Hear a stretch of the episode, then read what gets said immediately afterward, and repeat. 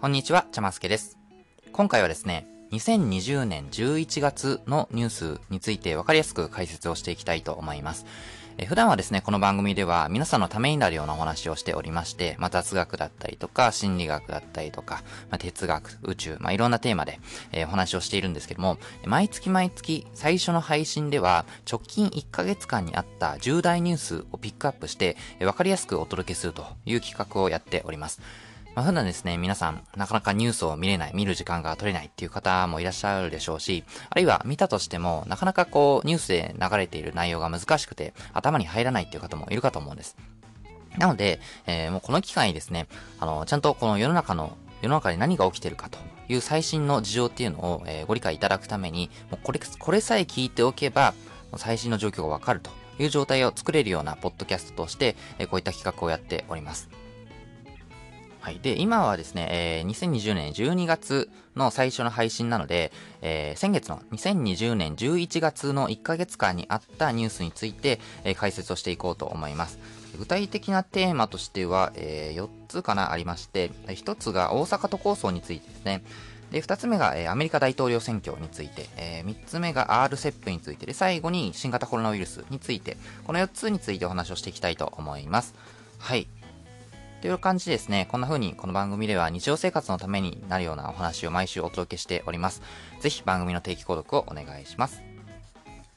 ということで、えまず一番最初のニュースは、大阪都構想についてですね、2020年11月1日に報じられたニュースで、え大阪都構想の賛否を問う住民投票で反対が多数となりまして、今の大阪市がこのまま存続するということが決まりました。で、まずですね、大阪都構想って何ぞやっていうところからお話をしたいんですけども、前提としてですね、大阪府というものがなくなったりするわけじゃないですし、あるいは大阪都というものが、えー誕生するわけでもありません。この大阪都構想って何なのかっていうと、今の大阪市を解体して4つの区に分割するのが大阪都構想です。まあ、市というものを区の4つの区に分ける。これが大阪都構想なんですよ。なので、大阪都というものが誕生するわけではないです。でなんで大阪都構想って言い方をするかっていうと、まあ、その、東京都って例えばこう23区による自治で成り立ってるじゃないですか。こんな風に区に分けて、それぞれの区で自治を行いましょうという形に、変えていく、のが、まるで東京都の形に似ているので分かりやすいよねっていうことで、この大阪都構想というネーミングをつけているだけであって、大阪都というものが誕生するわけではないです。まあ、大阪都構想っていうのは大阪市を解体して4つの区に分割するという構想のことを言いますと。で、これによって、いわゆる二重行政と呼ばれるような無駄な仕事を解消できるというメリットを賛成派の方々は主張をしています。でまあ、この大阪都構想関連のニュースでよくこの二重行政って耳にするかと思うんですけども、これ何かっていうと、大阪府と大阪市で同じような仕事をそれぞれでやってしまっている状態のことを指します。例えば、えー同じようなビルを大阪市と大阪府で建ててしまったりとかですね。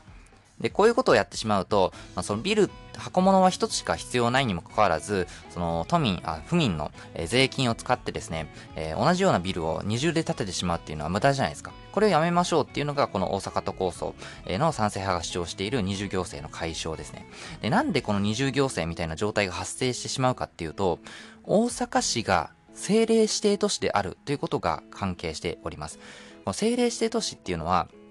この府の財源とか権限の一部っていうのが異常されるんですね。つまり、大阪市っていうのはある程度自分たちのやりたいようにできる力っていうものを持ってるわけですよ。で、大阪府も自分たちのやりたいようにできる力を持っていますと。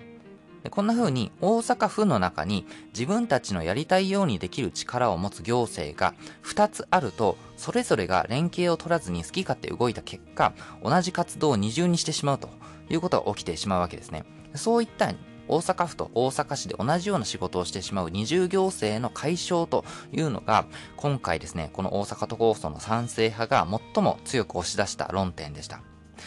そして、えー僕自身が考えるのはですね、この論点の設定こそが賛成派が、えー負けた最大の敗因だったというふうに考えています。どういうことかっていうと、この賛成派がですね、この二重行政の解消というものを謳ったことによって、そのそもそも二重行政は存在するのかっていうのが議論の的になってしまったんですよ。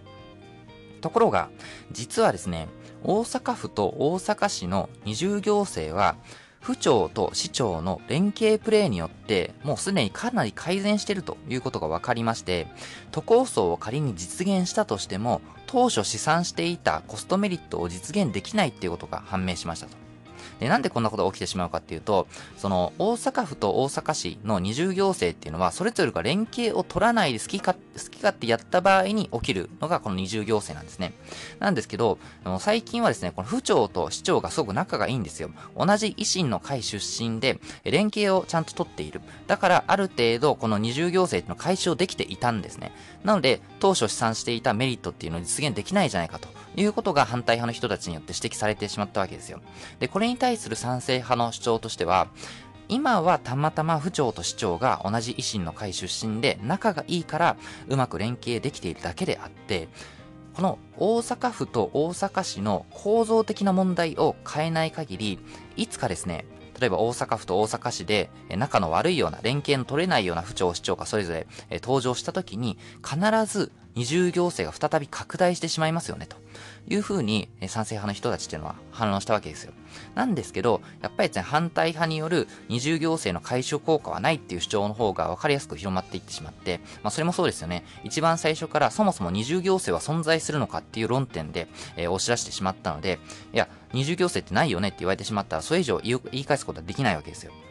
で、その結果、今回の住民投票によって、都構想の秘訣というのが決まりました。このですね、相手に付け入る隙を与えてしまったこの論点設定っていうのは、もう賛成派の最大のミスだったと思います。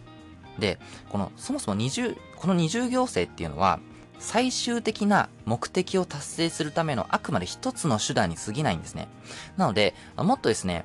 先の目的の方を、あの、府民に対して、市民に対してアピールするべきだったんですけど、一手段でしかない二重行政の解消というものを押し出してしまったっていうのが、最大のミスだというふうに僕は考えています。で、じゃあその最終的な目的って何なのかと。大阪都構想、ひいては大阪維新の会が究極的に目指しているものは何かっていうと、大阪府を国家に匹敵するほどの影響力を持つ存在にまで発展させることですね。まあ、つまり大阪府をめちゃくちゃ発展させると。まあ、国家と、え対等に渡り合えるぐらいでかいような、えー、力を手に入れるような状態にする、成長させるというのが、えー、この大阪都構想の本来の最終的な目的だったんですね。で、そのために、府と大阪府と大阪市に分散していた広域行政っていう大阪全体を成長させる行政を一本化する必要がありました。で、そんなこと可能なのって皆さん思うじゃないですか。その国家国家に匹敵するほどの存在に、一大阪府が成長するんだって、そんなことできるわけないじゃんって思う方いるかもしれないんですけど、えそんな風にですね、長い間、世の中で最大の影響力を持つものは国民国家だという風に信じられてきました。まあ、皆さんの中でも国家という形が一番強大な力を持つ存在だと思っている方多いと思います。国という形こそが最も強くて、国家に対抗できるのは国家だけだとまあ、そんな風に今でも考える方多いと思います。ところが実はそうではないんですよ。資本主義社会において影響力を持つものは、資本が集中したところ、資本っていうのはつまりお金ですね。資本、お金が集中したところが、影響力を持つようになります。で、もちろん国家にも資本は集中します。だからこそ国家っていうのは強いわけですね。なんですけど、グローバル化が進んでいくと、あらゆる価値というものが国同士を行き来していって、資本、つまりお金というものは特定の企業のもとに集中するようになります。具体的にはですね、例えば俗に言う GAFA と言われるような Google、App、Facebook、Amazon といったようなグローバル大企業っていうのは、もう資本が集中しまくってですね、今や国家に匹敵するほどの影響力っていうものを持っています。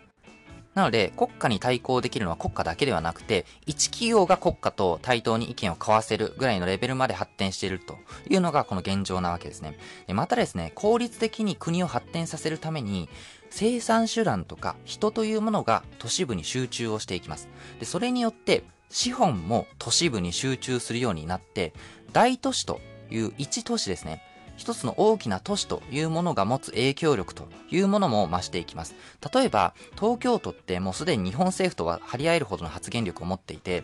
今回のですね、新型コロナウイルスの、感染対策についても小池都知事がですね、政府に対して対等に意見をぶつけたいといったところがニュースとかでも報じられたかと思うんですけど、そんな風に東京という一都市が日本という国家、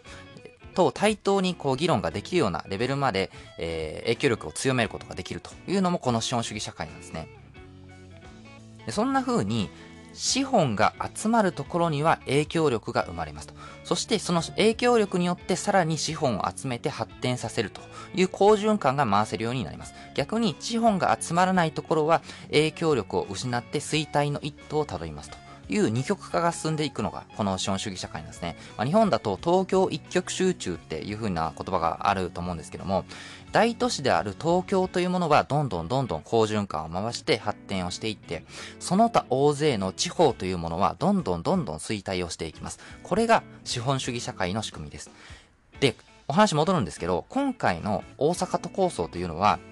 大阪が東京に追いついてそれから追い越してどんどんどんどん発展をしていくのか、それともその他大勢の地方のように過疎化と高齢化で衰退していくのかっていうのを、の二択を迫る、そんな構想だったわけなんですね。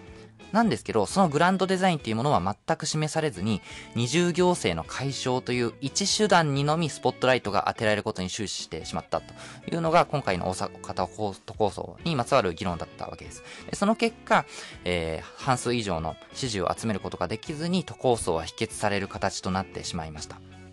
なので、えー、もうすでにですね、大阪府というものは、えー、年々人口というのは減少していて、えー、このまま行くと人が集まらなくて、どんどんどんどん加速化が進展していくと。それによって、府全体の、えー、発展というものはできなくなるということは、もうデータから、えー、見えていることなので、えー、これからですね、どんどんどんどん衰退していってしまうということが言えるわけなんですけども、えー、大阪府民というのはそういった、えー、状況っていうのを選んでしまいましたと。まあ、その必ずしも東京のように、えー、大きな都市に、なれば必ず全員幸せになるというわけではないので、それはそれでその大阪府民の選択なのかなと思うんですけども、あ僕もですね、今回は大阪都構想通るかなと思ってたんですけども、予想以上にやっぱり現状維持というか、その発展変化というものを好まない人っていうのが、えー、結構な割合いるんだなっていうのが、えー、思い知らされた、えー、そんな大阪都構想でしたね。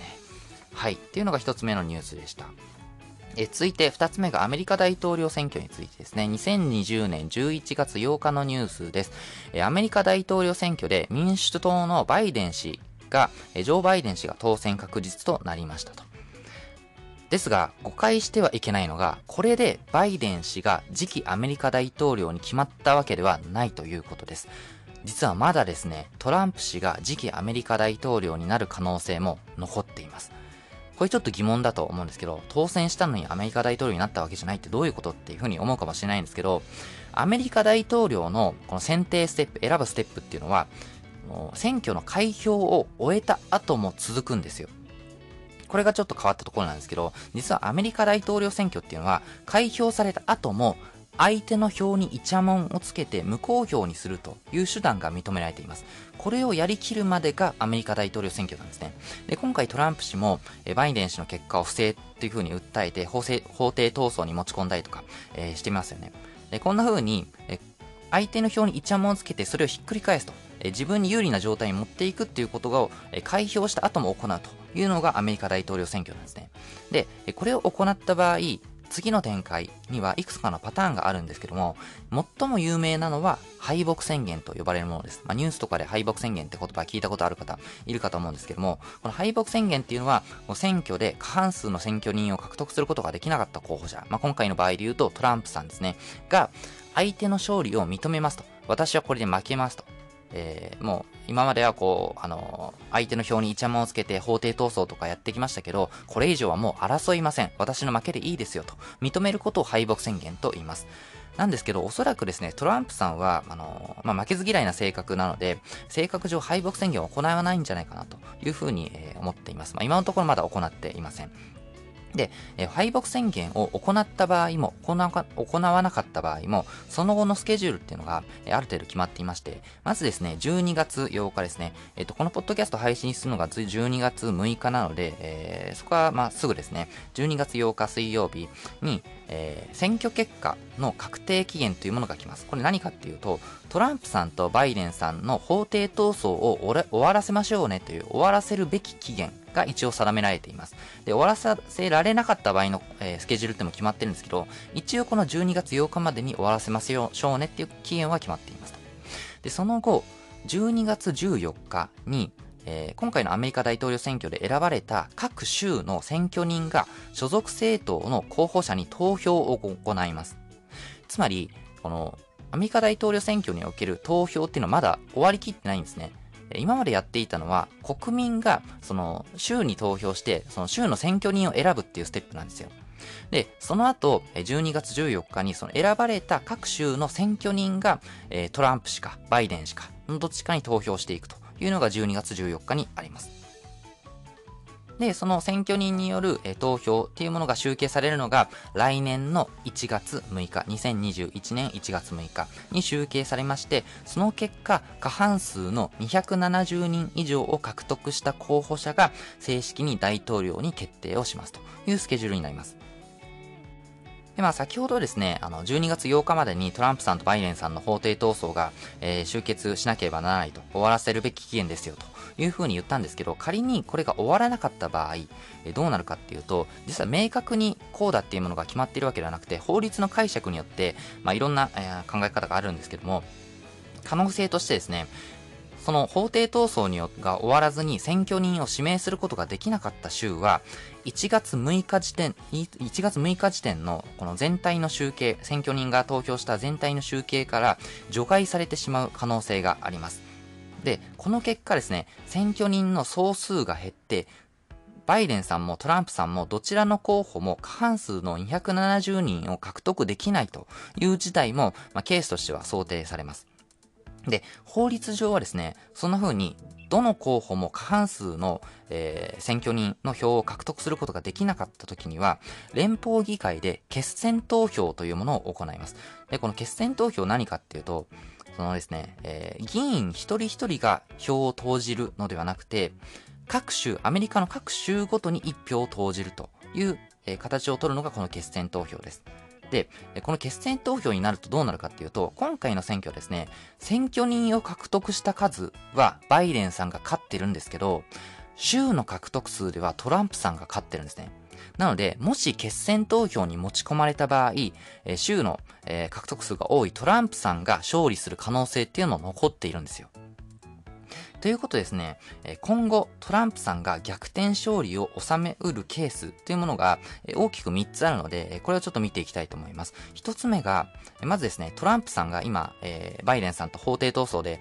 相手の票を無効票にしようと争っているわけなんですけども、この法廷闘争に仮にですね、トランプさんが勝利した場合、これによってバイデン氏の票を無効票として決選投票に持ち込んだ場合、決選投票によってトランプ氏が勝つ可能性がありますというのが一つ目です。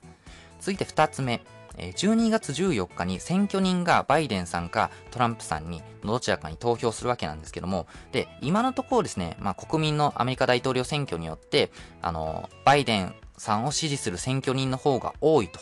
いうことで、まあ、バイデン氏の勝利が確定してるよねっていうふうに言われてるんですけど、仮に12月14日の選挙人による投票の時に、バイデン派の選挙人が裏切って、寝返って、トランプさんに投票してしまった場合、これもトランプ氏の勝利になります。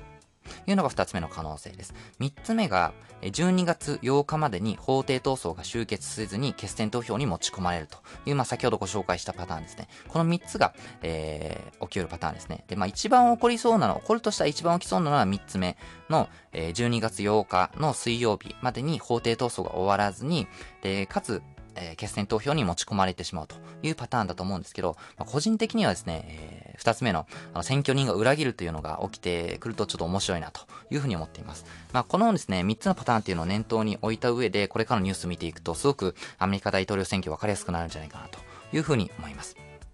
っていうのが二つ目の、えー、ニュースでした。はい、三つ目のニュースが、えー、RCEP についてですね。まあ、RCEP って何聞いたことないっていう方多いと思うんですけども、まあ、えっ、ー、と、ちゃんとご説明をしていきます。2020年11月15日に発表されたニュースです。日本を含む世界15カ国が RCEP 東アジア地域包括的経済連携に署名して、え合意をしましたというニュースです。で、RCEP って何かっていうと、日本と中国と韓国と ASEAN による経済連携協定のことを言います。RCEP、RCEP と書いて RCEP と読むんですけども、まあ、東アジアを中心とした経済連携協定のことをこの RCEP と言います。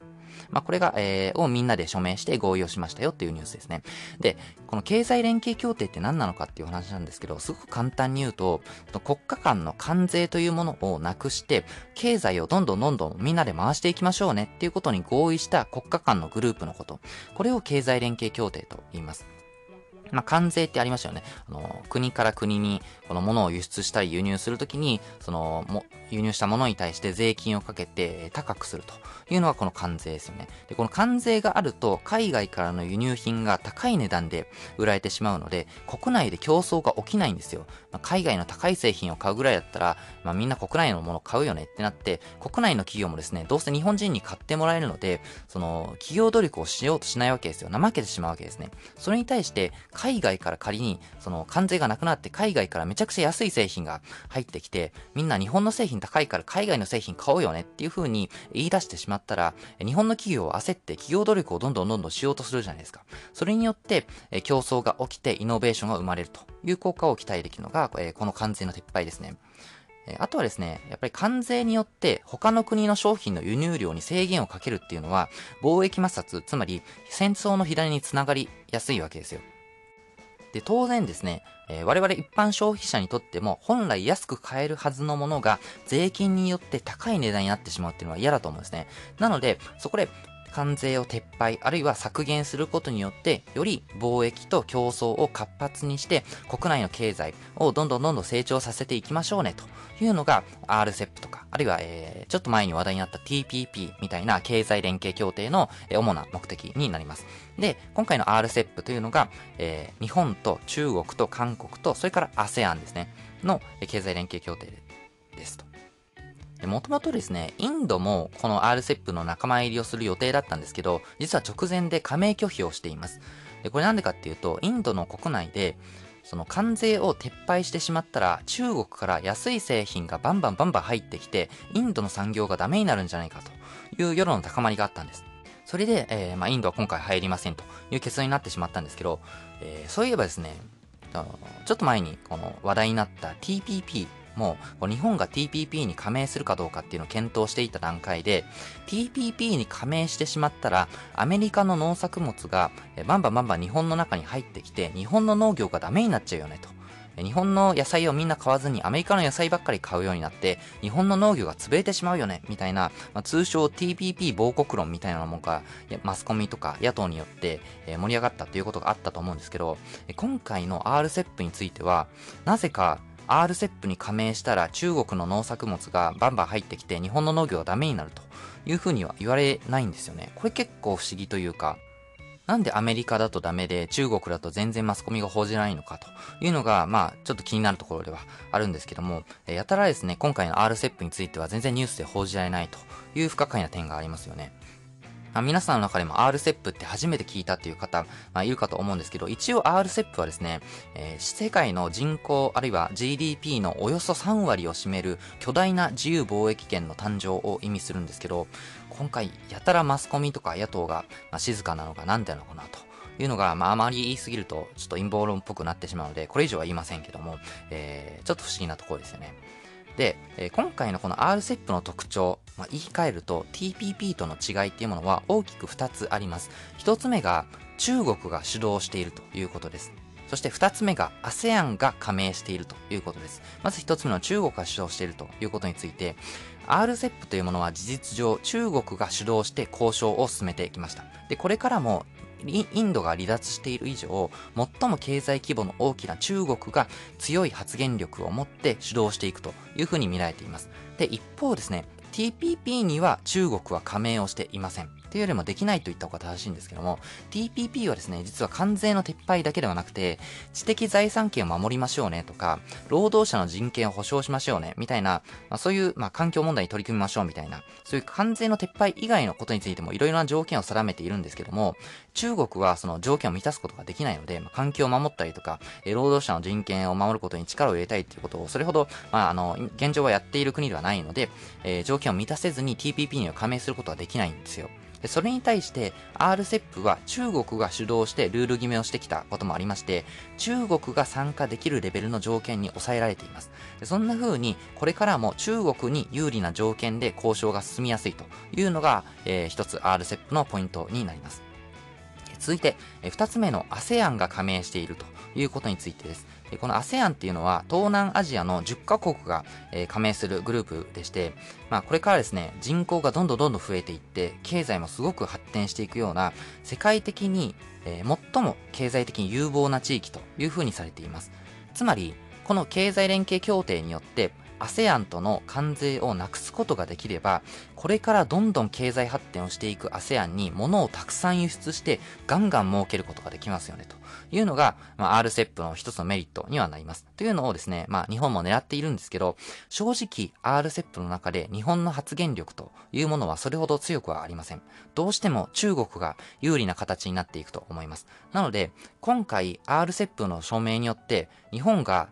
実は中国と初めて、こう、経済連携協定が成立するんですけど、やった中国と手を組めたみたいな風に喜んではいられません。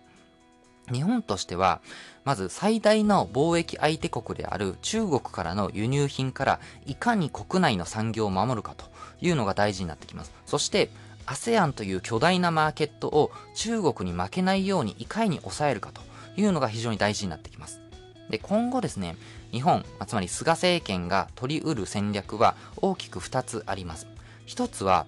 日本と比較的友好的なインドを RCEP に入るように説得するというものです。インドが入ってくれれば、日本側の主張を、インドという、大国、経済、経済規模の大きな大国の発言力を利用して通しやすくなりますので、え、ま言い換えると今回インドが抜けてしまったっていうのは日本にとってはちょっと痛いです。なので今後ですね、えもしかするとインドを、え、再び RCEP に勧誘するという方法を菅政権が、え取り得るということは考えられます。これが一つ目の戦略。え二つ目が、ASEAN を TPP に入るように説得するというものです。まあ、今回の RCEP によって ASEAN がこの自由貿易、関税の撤廃というものの旨味を知ることができれば、じゃあもっといい条件で経済連携協定を結びたいっていうふうに思うはずなんですね。そんな時に、中国が支配するこの RCEP みたいな経済圏よりももっといいマーケットがあるよみたいな風に ASEAN を説得して TPP に加入させることさえできれば中国を一気に孤立させることができるようになります。なので、これからの菅政権の東アジア外交というものは、この2つの戦略というものを念頭に見ていくと、より分かりやすくなると思います。で一方で、中国側が今後取り得る戦略っていうものをちょっと考えてみたいと思います。中国にとってみると、真の敵というものは、発言力の小さな島国のこの日本なんて、まあ、小さな国ではありません。その向こう側にいる大国、アメリカを経済的に超えるというのが、えー、中国の、えー、最終的な目標です。で、今回の RCEP が成立すると、中国は、あるですね、対アメリカの武器を手に入れます。それが何かっていうと、アメリカ同盟国との自由貿易です。すなわち、日本とか韓国とかオーストラリアみたいなアメリカの同盟国に対して安く物を輸出できるようになりますと。で、一方のアメリカの方はトランプ大統領が一方的に TPP の離脱を決めてしまったじゃないですか。そうすると今後どうなるかっていうと、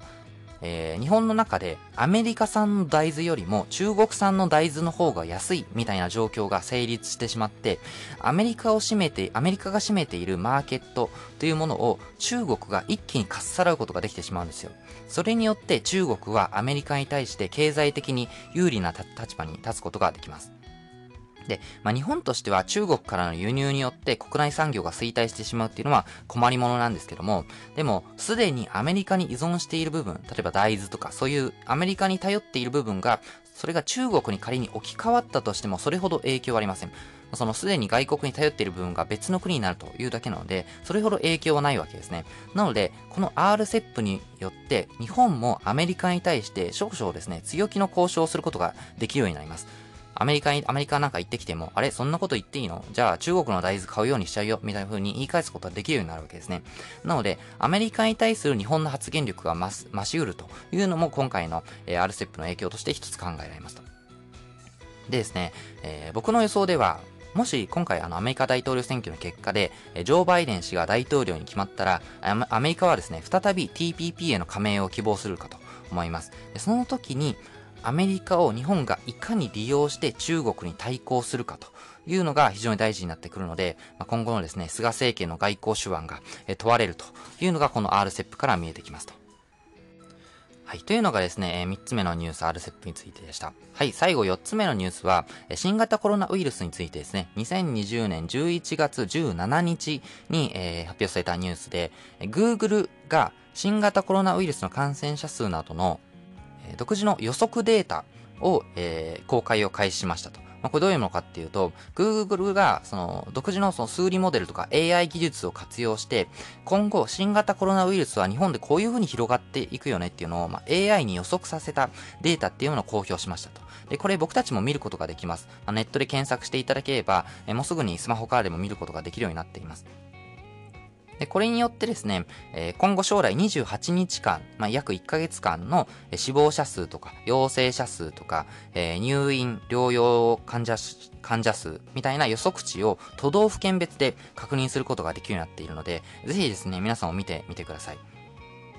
で、まあ、このデータを見てみると、結構ですね、今後、あの、正直、えー、まずいというか、えー、やばい状況にあります。まあ、もうすでにですね、まあ、今時点でちょっとやばいんじゃないかっていうふうに言われているんですけども、今後ますます感染者数っていうのは、えー、もっと増えていくというふうに見られています。で、えー、今ですね、政府の新型コロナウイルス感染症対策分科会というところは、この感染状況というものを4段階のステージとしてえー、捉えています。まあ、ステージ3とかステージ4みたいな、えー、ワード、ニュースとかで聞いたことあるっていう方いるかと思うんですけども、えー、このステージ3とか4については、そのステージに移行する目安として、え、6種類の指標というものが示されています。1つが病床の逼迫具合、2つ目に療養者数、3つ目に PCR 検査の陽性率、4つ目が新規感染者の報告数、5つ目が直近1週間と先週1週間の比較データ。えー、6つ目が感染経路の不明割合。えー、こういうこの6つの指標を使って、えー、今、えー、ステージ3でかなりやばいですよとか、ステージ4なので緊急事態宣言出しましょうとか、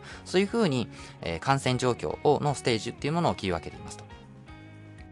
で、今のところ全国的にま平均して鳴らして日本全体で見てみると、まだステージ2で、えー、ちょっとステージ3に行きそうかなぐらいのレベルなんですけど、もうすでに北海道とか東京とか、えー、大阪みたいな一部の都道府県では、えー、とっくにですね、ステージ3の指標に、え達しています。で、このステージ3とか4って、まあ、具体的にどういう、ことが起きるのかっていうと、このステージ3とステージ4では、コロナ対策のための取り締まりっていうものが非常に厳しくなります。まず、ステージ3では、え、次のような事項が、え、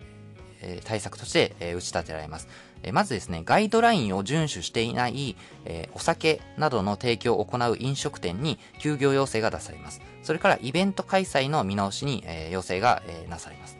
それから人が集中する観光地の施設みたいなところにおける入場制限が行われます。あとは飲食店における人数制限が行われたり、え、夜間とかお酒を提供する飲食店への外出自粛、外出自粛の要請が行われます。それからですね、え、若者の、え、団体旅行みたいな、その感染予防を徹底できない場合において、感染が拡大している地域との県境を越えた移動の自粛が徹底されます。まあ、こういったものですね、まあ、もうすでに東京とかでは、まあ、北海道とか東京とか大阪では、こういったことをやられているので、結構イメージつきやすいと思うんですけども、まあ、今、この、こういった大都市で行われている対策、対策というものが、このステージ3の、えー、対策になります。で、その後、ステージ4に発展してしまうとどうなるかっていうと、まあ、いわゆる緊急事態宣言みたいな、より強制力のあるですね、対策が講じられます。県境を越えた移動の自粛要請が出されたりとか、人が集中する観光施設が閉鎖されたりとか、学校の休校が検討されたりといったですね、え、より、え、強い、え、締め付けが行われるのがこのステージ4になります。で、Google の、え、予測データを見てみると、今後も今月中、12月中には東京や大阪、北海道といった大都市圏では、えステージ4の、え、基準っていうのは超えてしまいます。なので、今後このままいけば、まあ、普通に考えれば緊急事態宣言を、えー、発令されるレベルの感染状況にはなるというのが、今回、えー、この Google のデータからは予測されることだということが言えます。で、今ですね、もうあの、状況としてはほぼほぼステージ4に、えー、な、なっているというのが、まあ今の東京の状況とかでもそうなんですけど、あ、あのまあ、今収録しているのが12月5日土曜日で、先ほどですね、東京都の感染者数が報告されまして584人ということで、えー、今までで1日の感染者数は一番多い数字として、出ています。で今後もっともっと増えていったときに、じゃあ小池都知事が、緊急事態宣言を出すのか出さないのかという問題があるんですけども、えー、僕の考えとしては、まあ、年内に東京都独自の緊急事態宣言を発動する可能性っていうのは十分あり得るんじゃないかなというふうに思っています。で、これなんでかっていうと、まあ、あの、まあ、出さないその理由としては、その年末から緊急事態宣言を発動すると、忘年会とか新年会みたいな需要を期待する飲食店とか、あるいは、えー、年末年始に旅行しようみたいなことを考えている観光業界みたいな一部の業界は打撃を受けてしまうので、やっぱりそれはですね、あの、緊急事態宣言を出そうか迷う原因にはなると思うんですけども、でも、年末年始ってもともと休業する会社が多いですし、学校も冬休みなので、前回の緊急事態宣言よりはだいぶですね、経済的なインパクトっていうものの影響を抑えることができると思います。前回はゴールデンウィークの真っ只中に緊急事態宣言を行ってしまって、その間、えー、都市部のそのデパートとか一斉に、えー、お店を閉めてしまったりということがあったわけなんですけども、今回もともと年末年始ってお店を開けないお店が、えー、お店を、えー、開けないところが、えー、多かったりすると思うので、前回ほどの影響っていうのはないんじゃないかなというふうに思っています。で、ステージ4の基準に達したとしても緊急事態宣言を発動しなかった場合、年末年始に旅行とか帰省で都内外の移動が活発になってしまうので、よりですね、感染拡大に拍車をかけてしまうことになるわけですよ。それによって、もし医療崩壊でも起こしてしまえば、来年に東京オリンピックを開催することはできなくなります。もう海外の人を呼び呼び込んでる場合じゃないよね、みたいな、え、流れになってしまって、オリンピックを開催することはできないと思います。まあ、小池さんはそれだけは避けたいはずだと思うので、え、僕の予想では12月中、あるいは、1月の初め、頭の方にですね、緊急事態宣言を出すだろうなっていうのが、え、僕の予想としてはあります。まあ、少なくともですね、えー、来年のお正月、次のお正月には、まあ、あの、おばあちゃん家に帰ることができないので、おばあちゃんからお年玉をもらうことができないっていう子供が続出するかと思いますので、今のうちに、あの、じゃあ、あの、カードで振り込んでおいてねって言ったような、えー、やりとりをですね、あの、事前にしておくといいんじゃないかなというふうに思います。っていうのが新型コロナウイルスについてのニュースでした。ということで、今回は2020年11月のニュースについて解説を行いました。他にもですね、こういうためになるようなお話を毎週月曜日に配信をしています。番組の定期購読に登録することで、新しいエピソードの配信をチェックすることができます。また聞きたいなと思っていただけたら、ぜひ登録してみてください。やり方はですね、今 Apple のポッドキャストアプリで聞いている方は購読ボタンから、Spotify で聞いている方はフォローボタンから、Google のポッドキャストアプリで聞いている方は定期購読ボタンから無料で登録することができます。また Twitter もやっていますので番組の概要欄からぜひフォローしてください。では次のエピソードでお会いしましょう。お相手はちゃますけでした。